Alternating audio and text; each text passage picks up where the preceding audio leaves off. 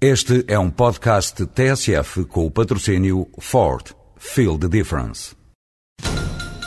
Estamos a acompanhar a grande manifestação que juntou mais de 2 mil pessoas no Rocio. Desde trabalhadores de empresas de mudanças até trabalhadores de transportadoras, todos se manifestam felizes pela eleição da Ford Transit como comercial do ano. Ford Transit Comercial do ano 2007. Não trabalho na boa, trabalho na melhor. Ford. Feel the difference.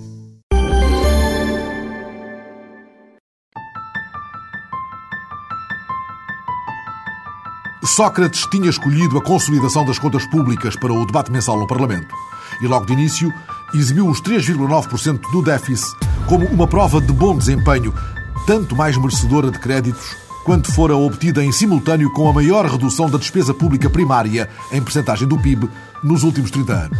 A redução fora saudada na véspera por Ribeiro e Castro, mas não colheu vivas de qualquer bancada da oposição, CDS incluído, dados os fracos índices de crescimento económico e os números do desemprego. Marcos Mendes explicou por que não sorria de contentamento. O déficit foi alcançado à custa de menos investimento público que ajuda a criar riqueza, à custa de mais impostos e não à custa da despesa corrente primária do Estado. Ou seja, foi reduzido à custa de menos economia, de menos investimento e à custa de menos riqueza e de mais desemprego. O tema dos impostos viria a quase fazer estalar o verniz entre Sócrates e Mendes, a quem o Primeiro-Ministro apontou uma mudança radical de posição em apenas seis meses, citando um discurso do líder social-democrata em outubro do ano passado, no qual Marcos Mendes considerava irresponsável e demagógica a redução de impostos, em particular do IRC e do IVA. Por isso, o Primeiro-Ministro se mostrava agora indignado com a sugestão de que pretenderia usar a baixa de impostos como bandeira eleitoral. Sócrates contestou aquilo a que chamou a teoria da folga. 3,9 não é uma folga orçamental. 3,9 é um déficit excessivo que temos obrigação de corrigir e vamos corrigir este ano. E o pior é aquilo que o senhor deputado provoca com essa sua declaração e essa sua proposta. A ideia que agora vai ser fácil. Não é fácil porque baixar dos 4,6 para 3,7 foi uma redução de 19,6%. Mas reduzir de 3,9 para 3,3 é reduzir 20% do déficit. Isto vai exigir muito de nós. E o sinal que o Sr. Deputado deu é um sinal errado e um sinal irresponsável aos portugueses. Marcos Mendes acusou o toque e devolveu os adjetivos. Oportunismo e falta de credibilidade da sua parte é o senhor, antes das eleições, para sacar os votos, prometer não aumentar os impostos. Logo que apanhou os votos, aumentou-os logo a seguir. Oportunismo e falta de credibilidade é o senhor, para sacar votos, ter dito que não ia colocar portagens nas escute. Apanhou-se com os votos, a pouco e pouco lá vão portagens para as escutes. Oportunismo é o senhor ter prometido criar 150 mil postos de trabalho, aumenta o desemprego. E oportunismo também é o senhor estar a preparar-se para baixar os impostos em cima das eleições.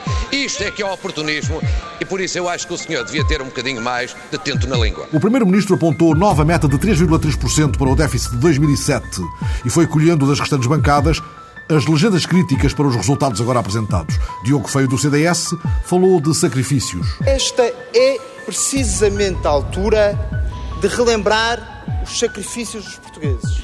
Daqueles que passaram a pagar mais IVA, daqueles que passaram a pagar mais IRS, mais IRC, mais impostos sobre os produtos petrolíferos, aqueles que têm a maior carga fiscal entre os países da União Europeia quanto ao seu aumento. Francisco Louçã aplicou a escala do medíocre ao lamentável. O déficit correu bem.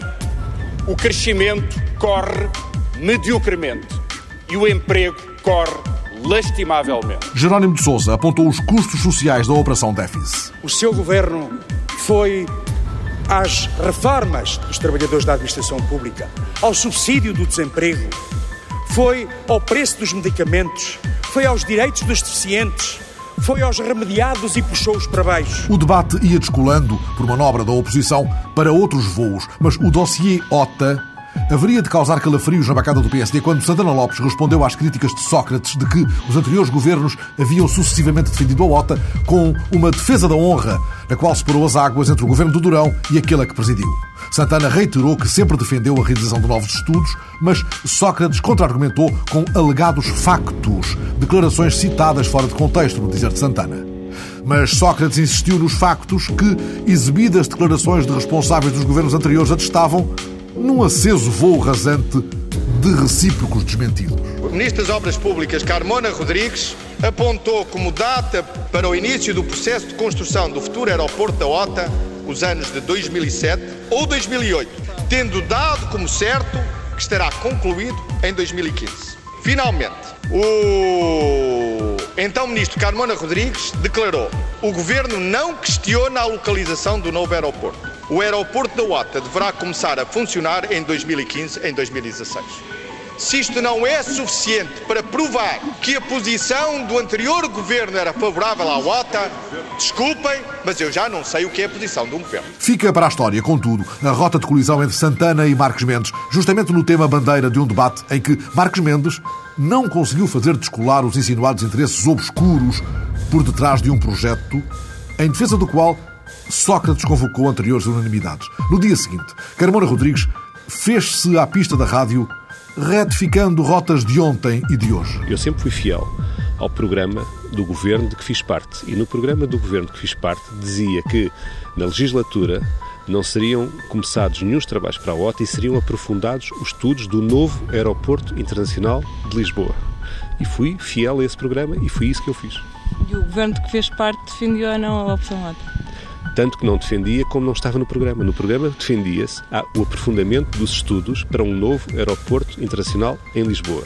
Ponto. Mais nada. Mas da torre de controlo da rádio escutou-se uma sua declaração de 2004, quando era Ministro das Obras Públicas. Em primeiro lugar, o projeto do novo aeroporto não foi abandonado. Em segundo lugar, a localização da OTA não está em causa. Em terceiro e último, a sua concretização não representa uma prioridade a curto prazo. Assim, há que consolidar todos os estudos para ser tomada a decisão mais correta e no momento mais oportuno. Ficaram esta semana passadas as certidões de óbidos de um CDS em convulsão após um Conselho Nacional inconclusivo, fim do qual se ouviu falar em agressões, cães de fila, assalto ao poder, tentativas de decisão. Na noite de óbidos, no domingo, depois de 12 horas de discussão para nada, tão exaltados os ânimos. É uma vergonha. Pá. É mentira, minha senhora. É uma é mentira. É mentira. É uma vergonha. Eu podia, eu podia, se me deixavam falar com a comunicação social. Ribeiro e Castro, depois de dado provimento ao requerimento com quase 1.400 assinaturas pedindo um congresso, viu-se confrontado com a convocação de novo Conselho enquanto Portas reclamava vitória nas votações realizadas. O presidente do partido saiu sem quebrar um silêncio irado enquanto Maria José Nogueira Pinto era contestada pelos apoiantes de Portas. Nos termos do Estatuto, o Congresso, com um requerimento com mais de mil assinaturas, convoca automaticamente um Congresso. Eu só tenho que convocar o Conselho Nacional que aprova o regulamento. E isto pode ser muito desagradável para alguns conselheiros, mas é assim. E eu, quando, por exemplo, ganho o engenheiro Sócrates, tive pena porque não sou socialista, mas não me pus aos gritos. Considera que a imagem do CDS fica prejudicada com esta?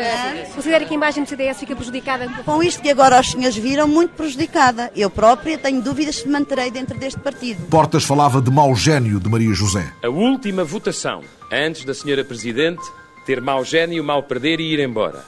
E bater com a porta. A última votação deu uma expressiva maioria às eleições diretas. O que foi votado dizia expressamente o seguinte: eleições diretas primeiro, Congresso para composição dos órgãos a seguir. E Portas dizia mais: o que se passava era medo, medo dos resultados. Ribeiro Castro dirá mais tarde: o doutor Portas mentiu. O doutor Paulo Portas mentiu ontem no fecho dos trabalhos e, portanto, eu farei uma declaração ainda hoje. Não acho avisado fazer declarações a quente, no clima de tumultos que foi criado no final contra o Sr. Presidente do Conselho Nacional. Há mentiras que foram ditas e há factos que foram omitidos e eu falarei ainda hoje sobre tudo isso. Maria José Nogueira Pinto voltou à carga falando em cães de fila e dizendo-se agredida por Helder Amaral, apoiante de Portas, e admitindo abandonar o partido se Portas levar por diante aquilo a que chama assalto e golpada. Eu acho que neste momento o partido está a ser assaltado. E, portanto, se nós considerarmos que o partido não tem em si mesmo as defesas para responder a esse assalto, era inútil estarmos aqui. Ontem o que se passou instigado por Dr. Paulo Portas, é uma indignidade para qualquer partido. Nunca ocorreu uma cena destas em nenhum partido da democracia portuguesa. Nunca. O Dr. Paulo Portas trouxe ontem para dentro do partido o pior da nossa memória do pré. trouxe para dentro do partido e com pessoas do partido aquilo que o partido foi vítima na altura do prego. Eu acho que posso aqui aplicar, até face ao que eu vi ontem, cães de fila. O partido não é dos cães de fila de ninguém. O Sr. Deputado Helder Amaral avançou uh, pelas minhas costas efetivamente magoou-me nas costas e magoou-me no ombro e eu apenas me virei, verifiquei que era o Sr. Deputado Helder Amaral, eu vi no, no Dr. Helder Amaral duas coisas. Um conselheiro do Conselho Nacional do CDSPP e um deputado na Assembleia da República a agredir a Presidente do Conselho, do Conselho Nacional e a agredir, para todos os efeitos, uma mulher que merece consideração e respeito. O deputado Helder Amaral reagiu. Um beirão não bate em senhoras. E Maria José, que se está a fazer de vítima, vai ter de provar o que diz. Para se fazer de vítima, a doutora Maria José invocou a sua condição de mulher, que um homem teria agredido. Se isso fosse verdade, era a pior das cobardias, mas é a demagogia das mais baratas. Tal como seria eu vir aqui dizer que ela me está a atacar por não ser branco como ela. Não irei por aí. Ribeiro Castro tinha, entretanto, repudiado a alegada agressão e denunciara lógicas de assalto ao poder ao qual não está agarrado. E se Maria José Nogueira Pinto bater com a porta? Farei tudo o que estiver ao meu alcance para que isso não aconteça. Ou seja, já falou com ela sobre isso? Hum, já apresentei publicamente à doutora Maria José Nogueira Pinto desculpas em nome do partido pelos vexames que foi objeto uh, no encerramento do Conselho Nacional. Mas Maria José, que o Jornal Público deu como tendo já tomado a decisão de abandonar o partido, haveria de ser desafiada a demitir-se do Conselho Nacional por Miguel Matos Chaves, da Comissão Política do CDS. Exige a demissão da doutora Maria José Nogueira Pinto. Exige da doutora Maria José Nogueira Pinto a apresentação formal e pública de um pedido de desculpas a todos os conselheiros nacionais do partido pelo seu desempenho no cargo de Presidente do Conselho Nacional e exige da Presidente, que espero que seja cessante, pedido de desculpas formal dirigido a todos os militantes e simpatizantes do CDS Partido Popular porque ela contribuiu de uma forma decisiva e inacreditável para manchar a imagem do partido a nível público. E Pires de Lima, embora pondo água na fervura, não poupou a Presidente do Conselho Nacional. Estamos muito surpreendidos, eh, desiludidos. É preciso, no entanto, apelar ao sentido de responsabilidade, ao sangue frio e eh, eu creio que agora, como é natural, competirá ao Conselho eh, de Jurisdição dirimir esta situação complexa, complicada, difícil de imaginar, impensável, mas que foi gerada pela, pelo comportamento da própria mesa do Conselho Nacional, nomeadamente a sua, a sua doutora Maria Joana Nogueira Pinto. Os desafios, todos os desafios, estão em aberto até ao Conselho Nacional de 31 de março, agora que o Conselho de Jurisdição acaba de dar luz verde a qualquer das propostas que crisparam os ânimos em óbitos, diretas ou Congresso, nada a obstar. A semana ficou marcada pela passagem de testemunho na SONAI, cuja presidência executiva foi entregue a Paulo Azevedo. Mas o patriarca Belmiro foi dizendo que continua presente e que não vai andar por aí. E que a OPA da PT não morreu, foi obstruída. Como é possível que o Estado português, através da Caixa Geral de Depósitos, tenha subitamente descoberto uma vocação estratégica para se juntar à pleia de acionistas de ocasião? Sem competências conhecidas e sem a explicação das origens dos fundos financeiros avultados, obedecendo a um maestro omnipresente, pouco visível em capital, mas a pretender falar em nome de todos. Afinal, um grupo minoritário, inferior a 10%, que só se manifestou para obstruir e desfrutar. A resposta de Sócrates viria à boleia do debate mensal no Parlamento. No meu ponto de vista, seria um erro dar instruções diretas à Caixa Geral de Depósitos. Nós respeitamos a autonomia e, portanto, o que, o que. Mas onde é que o Sr. Deputado quer chegar? Onde é que o Sr. Deputado quer chegar? O que é que queria que o Estado fizesse? O Estado comportou-se de forma neutral. O senhor está tem alguma coisa a dizer a isso? Sócrates anunciou, entretanto, mil milhões de euros para a requalificação do parque escolar nos próximos nove anos. Modernizar é preciso. Nós queremos que esta modernização do parque escolar transforme as nossas escolas em elementos centrais da vida nas cidades. E elementos do mais bonito, do mais funcional e do mais qualificado em termos dos arranjos arquitetónicos de afirmação. As marés vivas quebraram as barreiras da Caparica, invadindo o parque e levando o presidente da junta a dizer que isto só com terra e com jeito não vai, campista. Isto não vai lá com terra, não vai lá com areia. Portanto, eu há uns tempos atrás disse que continuarmos a pôr aqui areia era estar a pôr açúcar no café. Marcos Mendes, como já fizeram em Esmoriz, foi às dunas enfrentar a ganda noia de um mar revolto e de um pólis atrasado. Eu acho que nós temos que dar, primeiro, o grau de prioridade a esta matéria que não tem vindo a ser dado. Segundo, o novo quadro comunitário de apoio é uma excelente oportunidade, porque todas estas intervenções carecem de meios financeiros. A semana passada, o presidente recebeu as tropas que regressavam da Bósnia. Militares. O sucesso do empenhamento nacional em missões no exterior depende em grande medida do apoio institucional dos diferentes órgãos da soberania e do amplo consenso político que beneficiam. À margem das cerimónias militares em Santa Margarida, o Presidente garantiu que a defesa da coesão das Forças Armadas é sua preocupação permanente e que nessa tarefa estará sempre empenhado. Em mensagem colocada na página da Presidência na internet, Cavaco Silva pediu a atenção prioritária de todos os responsáveis políticos para o reforço da coesão e do prestígio da instituição militar. Assinalámos a chegada da primavera e mais um Dia Mundial da Água, mas foi a indignação que gritou de novo nas margens da Ribeira dos Milagres. O porta-voz da Comissão de Ambiente e Defesa da Ribeira denunciou na rádio mais uma descarga no afluente do lixo. Não se admite. Há quatro anos que nós denunciamos isto, incluindo o Parlamento Europeu, e o resultado está à vista. É descarga atrás de descarga. Isto não se admite. O que é que andam para aí os seus ministros do Ambiente e estas pessoas todas que fazem parte do ambiente da Zona Centro a fazer? Estas finiculturas deviam de ser encerradas quando fazem descargas e com coimas elevadas para isto acabar de um dia para o outro. Isto não se admite. E ficou passada a semana em que uma sigla, Algarve, apresentada pelo ministro Manuel Pinho com o objetivo de valorizar a oferta turística do Algarve, promovendo a animação cultural com um investimento de 3 milhões de euros, levantou um mar de críticas entre autarcas e profissionais do setor.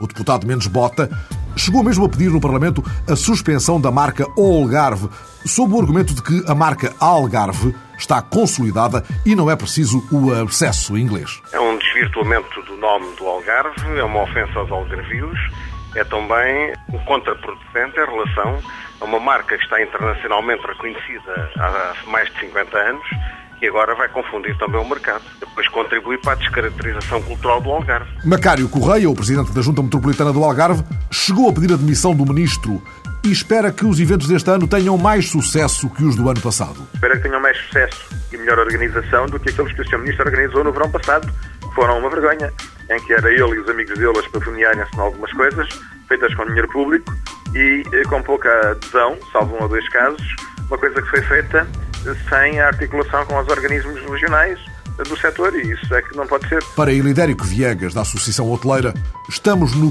puro domínio da ofensa. Isto é, no mínimo, ofensivo, já não digo para os algarvios, para o nome do Algarve, para as mais elementar regras e princípios do marketing turístico. De facto, mudar um nome com a intenção de chamar o Algarve em vez de Algarve é uma coisa que, como se diz em bom português, não lembra nem ao diabo. Mas Helder Martins, o presidente da região de turismo, sossegou os descontentes. Ninguém vai mudar o nome ao Algarve. Ninguém vai mudar o nome ao Algarve. A marca Algarve continuará a existir, mas falta-nos alguma animação diferenciada. E é exatamente essa animação diferenciada que se pretende fazer aqui, com uma marca que uma empresa especialista no setor escolheu e que várias pessoas à volta de uma mesa, entre as quais a região de turismo do Algarve, aprovaram. E o ministro Manuel Pinho pôs o laço na polémica para que tudo se componha. Tudo quer dizer all. All, em inglês, quer dizer tudo. E, portanto, a ideia é juntar a marca, a marca tradicional do Algarve, que continua a ser respeitada, com esta ideia de tudo. Um português não o chateia ter um estrangeirismo no nome? Absolutamente nada, porque o turismo olha para os nacionais, mas, como o senhor sabe, o turismo é essencialmente para os estrangeiros. E num corridinho está a semana passada.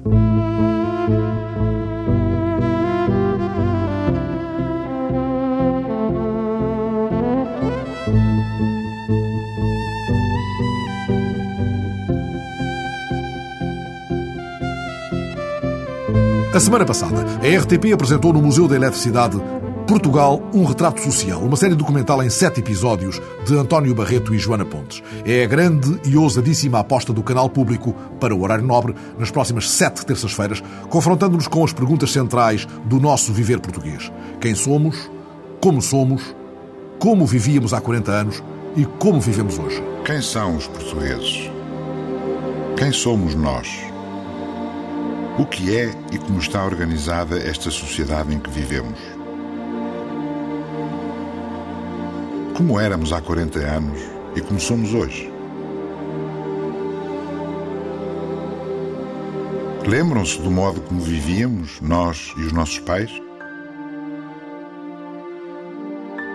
Têm uma ideia do que era o atraso da vida nos campos, das cidades pequenas, das mulheres em casa, dos analfabetos, da pobreza, da falta de liberdade? Nas últimas semanas, António Barreto, a partir de cuja anterior investigação a realizadora Joana Pontes desenhou a estrutura em que se organizam estes retratos em sete episódios, tem dado a cara pelo resultado de 75 dias de rodagem, 18 mil quilómetros de andanças, mais de 100 entrevistas, 105 horas de material filmado, 12 semanas de pesquisa nos arquivos da RTP, para lá da consulta e utilização de material recolhido em quase 150 espólios entregues na RTP na sequência do apelo para o efeito transmitido na primavera e verão de há dois anos. Cartas, livros, fotografias, filmes amadores, tudo foi visto e ponderado para a elaboração desta série. Portugal, um retrato social com música original de Rodrigo Leão. Ora, numa das muitas entrevistas dadas nos últimos dias, António Barreto diz que, sem Joana Pontes, não teria feito este documentário. O investigador e autor da série, que durante a rodagem fez duas mil fotografias, aí está outra das suas paixões, torna claro que escrever é a sua maneira de estar e que não sabe fazer documentários. Com Joana Pontes, houve, diz António Barreto, na entrevista que deu a Cândida Pinto para o Expresso, houve uma espécie de encontro de duas exigências. Dele é a sociologia, dela é a linguagem cinematográfica, a estrutura narrativa dos filmes. Joana Pontes, autora e realizadora do documentário Jorge de Sena, o escritor prodigioso, e realizadora e coautora da série Século XX Português, explica que o ponto de partida para este trabalho foram justamente os livros de António Barreto, cujos dados científicos foram cruzados com um mergulho nas imagens do cotidiano português dos anos 60 e de hoje. Todos os dados foram passados por um crivo muito apertado, todas as informações confirmadas com extremo rigor. Este retrato mostra quem somos e como vivemos e tenta perceber melhor de onde vimos. Nós verificamos tudo o que lá pusemos. Acho que desse ponto de vista é uma série inatacável. Fomos ver tudo, não fomos aos rumores. Os rumores serviram para encontrar pistas e para ir aos dados, mas os dados que lá estão são verdadeiros são os que correspondem à realidade. Por outro lado, entre Joana Pontes e António Barreto, imperou a absoluta clareza. Eu expliquei-lhe claramente que aqueles livros tinham que ser transformados em televisão, porque nós íamos fazer isto para as pessoas e isto para mim foi a coisa principal. Fazer isto para as pessoas verem. Eu não estou a fazer isto no vazio. Isto é para as pessoas, portanto, eu tenho que me preocupar como é que eu vou passar estas informações, este retrato do país, às pessoas. Apenas em dois ou três casos houve recurso a depoimentos especializados. De resto, a opção foi pelo testemunho anónimo, mas relevante, consistente e exemplar. Nós, no início, começámos a fazer uma coisa que foi interessante, que foi o que é que é um retrato? E começámos à volta deste conceito. Ainda por cima, o António é um excelente fotógrafo, embora tenha as fotografias escondidas, e então passámos os dois imenso tempo. O que é que é um retrato? Um retrato é uma impressão, não é? Do real, mas alguém escolheu aquela impressão, aquele ponto de vista, e portanto isto era bom para o documentário, porque um documentário tem um ponto de vista. Às vezes as pessoas dizem, ah, eh, é preciso ser neutral, apresentar as coisas. Isso é nas reportagens. O documentário tem um ponto de vista e este documentário tem o ponto de vista do António. Joana Pontes traça a linha onde confluem a verdade dos factos e a verdade das pessoas que neste retrato partilham as experiências vividas. Isto é a verdade delas e depois há a verdade dos acontecimentos. Quando nós dizemos, por exemplo, que há não sei quantos anos a maior parte das pessoas nasciam sem condições, isto é verdade. Isto, há uma estatística disto. A maior parte nascia como calhava, em casa ou no campo com ou sem ajuda. Cuidava-se menos da higiene. Não havia saneamento e a água era de má qualidade. Por isso morriam muito, mães e filhos. O tanto que mudamos tão mais devagar, comparativamente com a velocidade da mudança do mundo lá fora nestes 40 anos. António Barreto tem falado desse desconforto face a uma mudança que tantas vezes parece saber a pouco e parece ser uma marca distintiva. Basta pensar que no início do século XX já eh, nós tínhamos uma taxa de analfabetismo gigantesca e a Inglaterra já não tinha, e a Suécia já não tinha, e outros países não tinham. Portanto, nós, comparando com os outros, estávamos atrasados.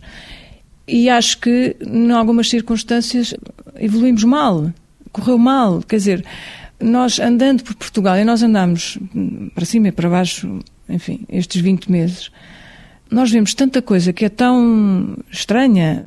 Houve uma, uma, coisa, por exemplo, que é um exemplo bom, que me surpreendeu imenso. Eu entrei numa fábrica de textas eh, no Norte, moderníssima, fantástica, que está a resistir imenso à concorrência e eles, os tipos que mandam naquela fábrica são realmente pessoas que se preocupam em investir o dinheiro que recebem e não comprar os Porsches e, eh, e fazerem as casas de meio milhão, que é uma coisa que acontece muito no, lá em cima.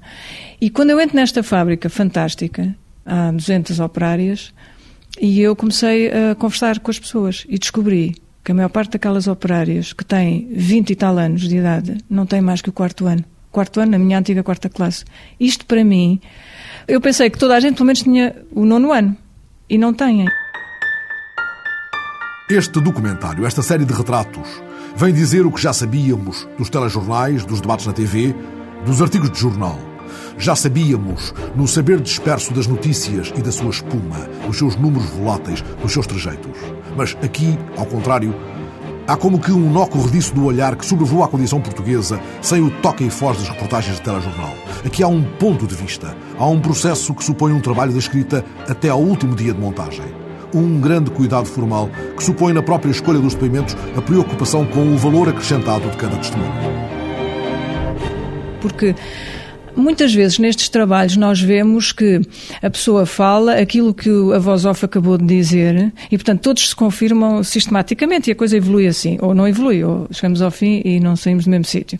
E aqui nós tentamos que as pessoas têm coisas para dizer e nós não dizemos aquilo que elas têm para dizer, nós ligamos isso ao que outras pessoas têm para dizer. Portanto, fomos trabalhando cada tema e também fomos sendo também levados pelas pessoas. É? Nós tínhamos um ponto de partida, mas o ponto de chegada de cada episódio é muito diferente. O primeiro episódio, já na próxima terça-feira, às nove da noite, é um murro no estômago pelo modo como nos vai surpreender, mesmo quando nos mostra o já sabido de nós. E eu acho que há, sobretudo, assuntos que nós não gostamos de falar. Por exemplo, na casa dos velhos, que é um caso importante do primeiro episódio.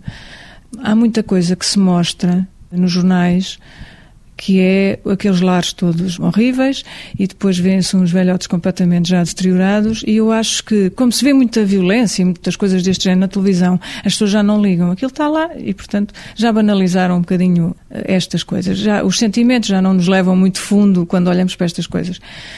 Nisso, eu e o António somos muito parecidos, se assim se pode dizer. Tivemos imenso cuidado quando dissemos assim: nós vamos aos lares, mas não é preciso mostrar a degradação total em que as pessoas estão. É preciso mostrar a dignidade das pessoas que estão ali.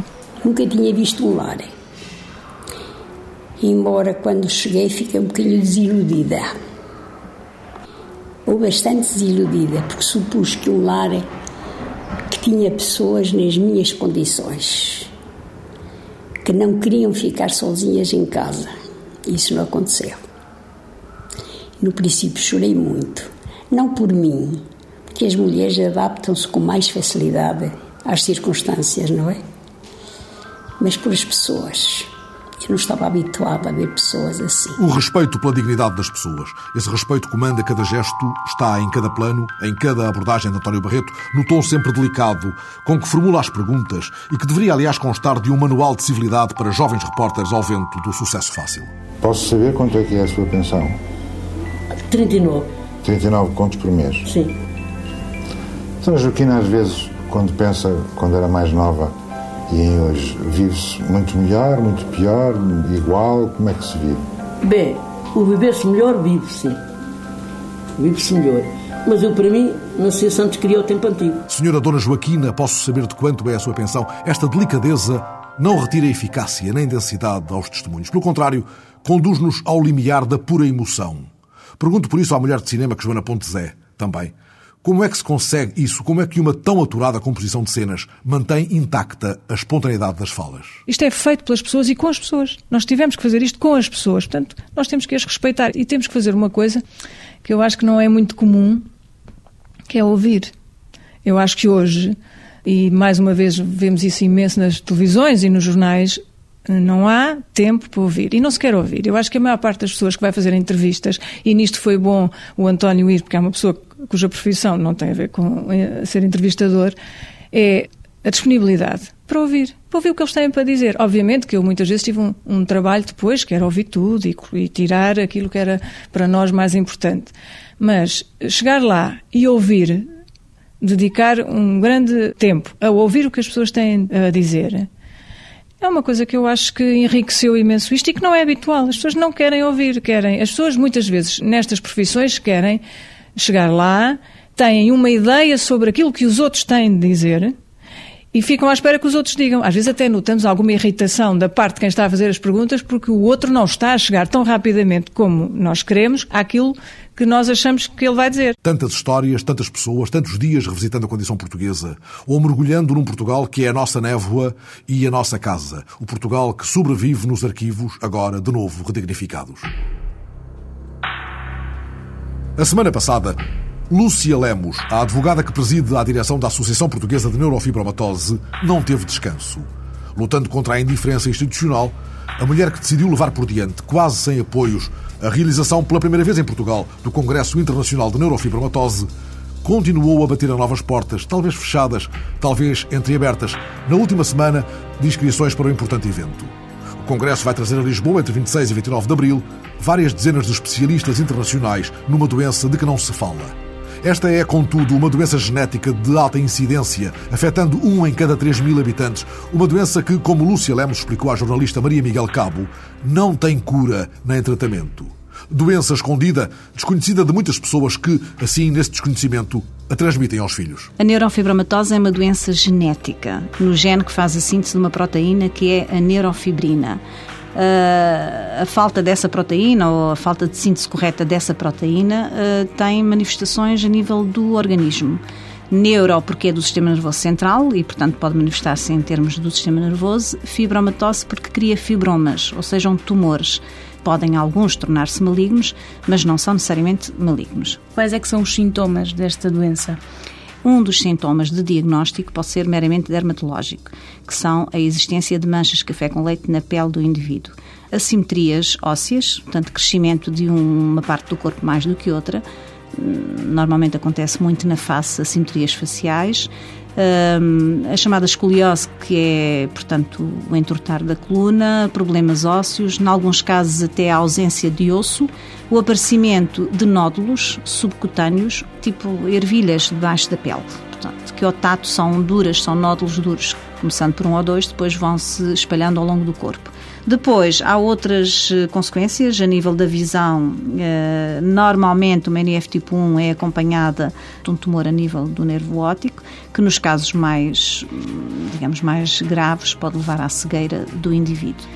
Pode acontecer que em casos eh, em que até não haja manifestação exterior, hajam situações de maior gravidade interna, porque os tumores podem estar alojados a nível do cérebro, ou podem estar alojados internamente eh, e até não terem manifestações exteriores. É uma doença eh, genética uhum. e hereditária? Sim, como genética, ela é transmissível. É uma doença crónica, degenerativa e, portanto, não sabemos. Sabemos que com o tempo se agrava, mas até onde chega não se sabe à partida. E há depois os casos das chamadas mutações recentes, que não havendo história familiar, acontece uh, naquele embrião, na formação daquele embrião. Esse indivíduo que não recebeu a informação hereditária dos pais vai depois ter 50% de hipótese de transmitir aos filhos. A nível de números e de percentagens, como é que estamos em Portugal? Eh, nós em Portugal não temos estudos feitos. Esse é um, esse é um dos objetivos da, da associação, mas não é fácil nós podermos fazer, porque não temos eh, meios financeiros para o efeito, admitindo que Portugal não fugirá muito à média europeia, sendo um país europeu, um em cada 3 mil, 4 mil habitantes é portador de NF tipo 1 e no caso da NF tipo 2 a média andará a um em cada 20 mil, 30 mil, 40 mil habitantes. Pelo desconhecimento, esta é uma doença que se vive muitas vezes em silêncio. Sim, em silêncio do próprio e muitas vezes em silêncio das famílias, porque não há, de momento, cura nem tratamento para a doença propriamente, há intervenções pontuais, consoante uh, muitas vezes o problema que o doente tem. Se há uma malformação uh, que leva a uma baixa autoestima, a pessoa tem tendência a isolar-se e, portanto, há casos de portugueses que estão, por isso, simplesmente fechados em casa, que são pessoas válidas. Nós, como associação, deparamos com isso todos os dias. Por isso, todos os dias, a Associação Portuguesa de Neurofibromatose e a sua presidente tentam romper o isolamento, enfrentando a ruidosa distração da rua. O 12º Congresso Internacional de Neurofibromatose realiza-se em Lisboa de 26 a 29 de abril, chamando a atenção para uma doença terrível, sem cura, sem tratamento, sobre a qual toda a informação pode ser consultada no sítio www.apnf.eu. A semana passada, o Auditório 1 da Torre B da Faculdade de Ciências Sociais e Humanas da Nova, em Lisboa, encheu-se de estudantes e professores de antropologia e de interessados no estudo das máscaras portuguesas, num colóquio no qual um grupo de investigadores deu testemunho de um importante trabalho de campo realizado ao longo de décadas sob a orientação científica de Benjamin Pereira, cujo contributo é hoje uma referência fundadora da museologia e da etnografia portuguesas.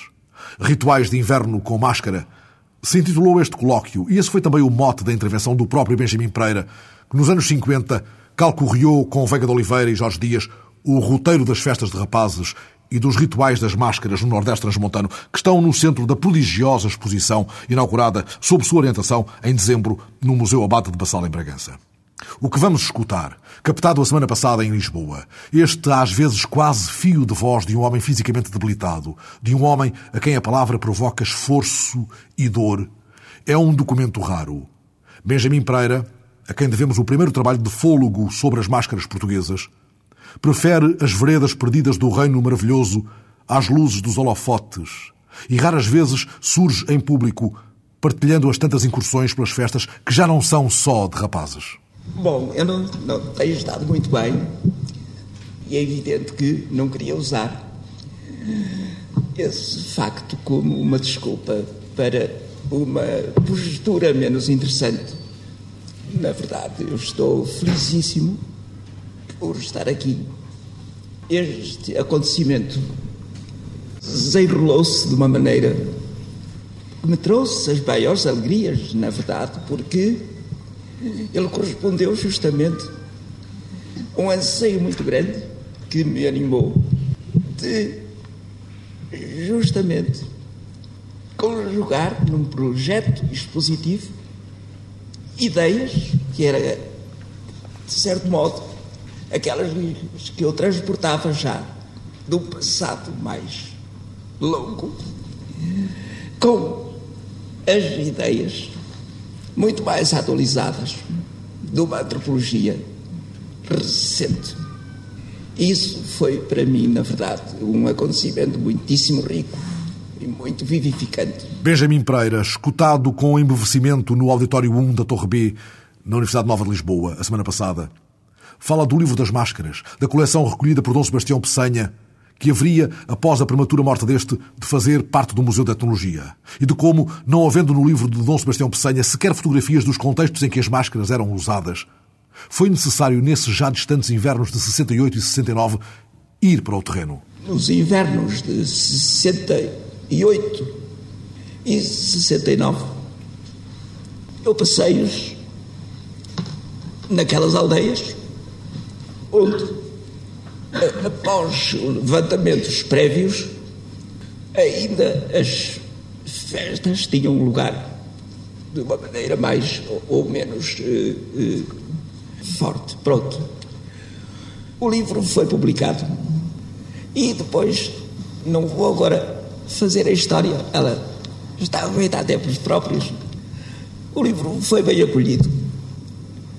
Eu acho que os antropólogos foram simpáticos com ele. Histórias de tantos invernos com máscaras, tantos invernos passados. Foi fantástico, foi ver como a antropologia, com a sua capacidade de olhar estes fenómenos,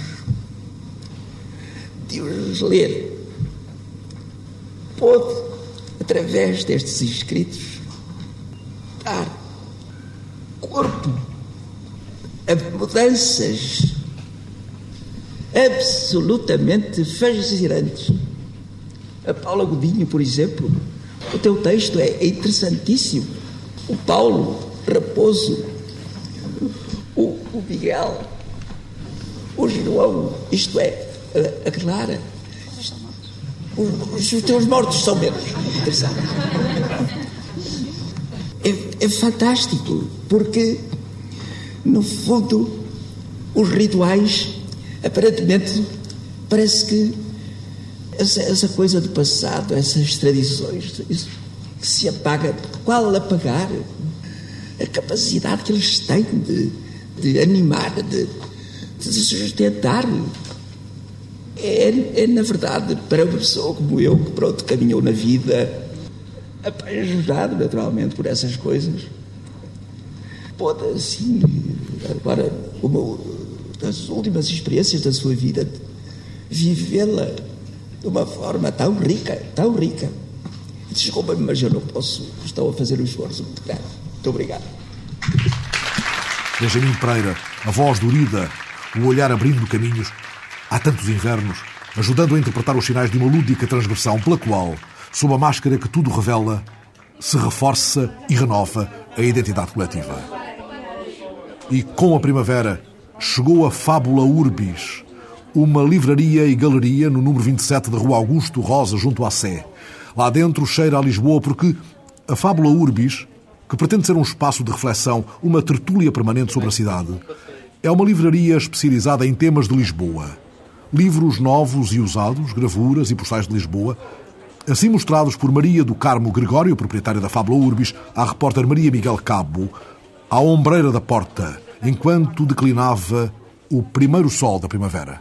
Olha, eu acho que isto define muito bem. Uh, temos aqui uma imagem da Feira da Ladra com o panteão ao fundo. É assim a imagem da grandeza e miséria. Acho que no conjunto nos reconhecemos aqui. O Grande e o Pequeno de Lisboa são o cartão de visita da Fábula Urbis. Na porta, à esquina da Sé, Maria do Carmo Gregório descobre imagens que o tempo levou. São estas pequenas coisas que é da velha Lisboa, que é, por exemplo, uma figura do Rafael Bordal Pinheiro, queres fiado, toma, que antes existiam nas mercearias e nas tabernas e que hoje já vão rareando, mas que esta foi encontrada em Alfama. Aqui o, o garrafão de vinho, também uh, vinho a retalho, não é? Aqui há de tudo sobre Lisboa, do mapa ao postal, do livro ao fado. Há neste espaço a vontade de pensar a cidade. Nós queremos que este seja um espaço dedicado às pessoas que se interessam ou que investigam sobre a cidade e ter uh, vários uh, livros que tenham vários olhares sobre a cidade.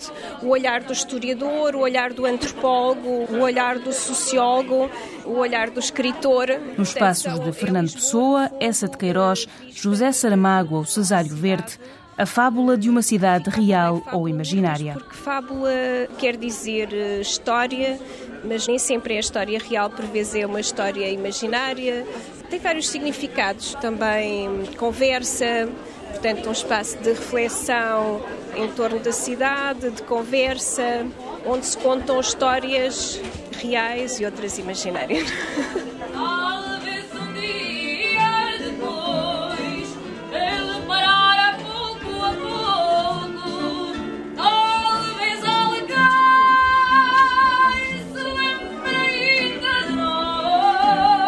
Pintada de fresco a caminho do castelo, a fábula Urbis nasceu ao som do fado. Por aqui, pela mão de Maria do Carmo Gregório, a cidade é também música. É um disco pouco conhecido dos segredos de Lisboa, de modinhas e lundons do século XVIII e XIX. É interessante. Carlos Paredes e Amália não podiam faltar. Do José Afonso temos o concerto que ele fez ao vivo no, no Coliseu. CDs, livros novos e usados e autores com ligações à cidade. Em termos de literatura, a aposta forte é Cardoso Pires, Saramago, que no fundo nasceram ou viveram aqui na zona. Por exemplo, o Padre António Vieira nasceu aqui, eh, o Rómulo de Carvalho viveu eh, aqui na rua, o José Rodrigues Miguel ali numa rua mais acima acima. Mais acima, no primeiro andar, estremece o chão de madeira cada vez que o elétrico passa. Da janela vê-se o Tejo, noite escura, entre as luzes de uma ponte ao fundo.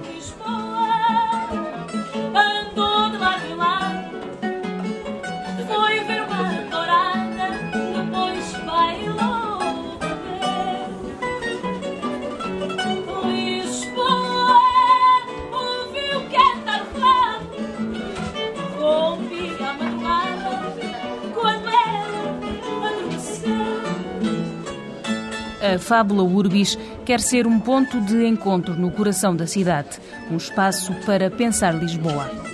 Sim, pensar Lisboa, ou mesmo repensar.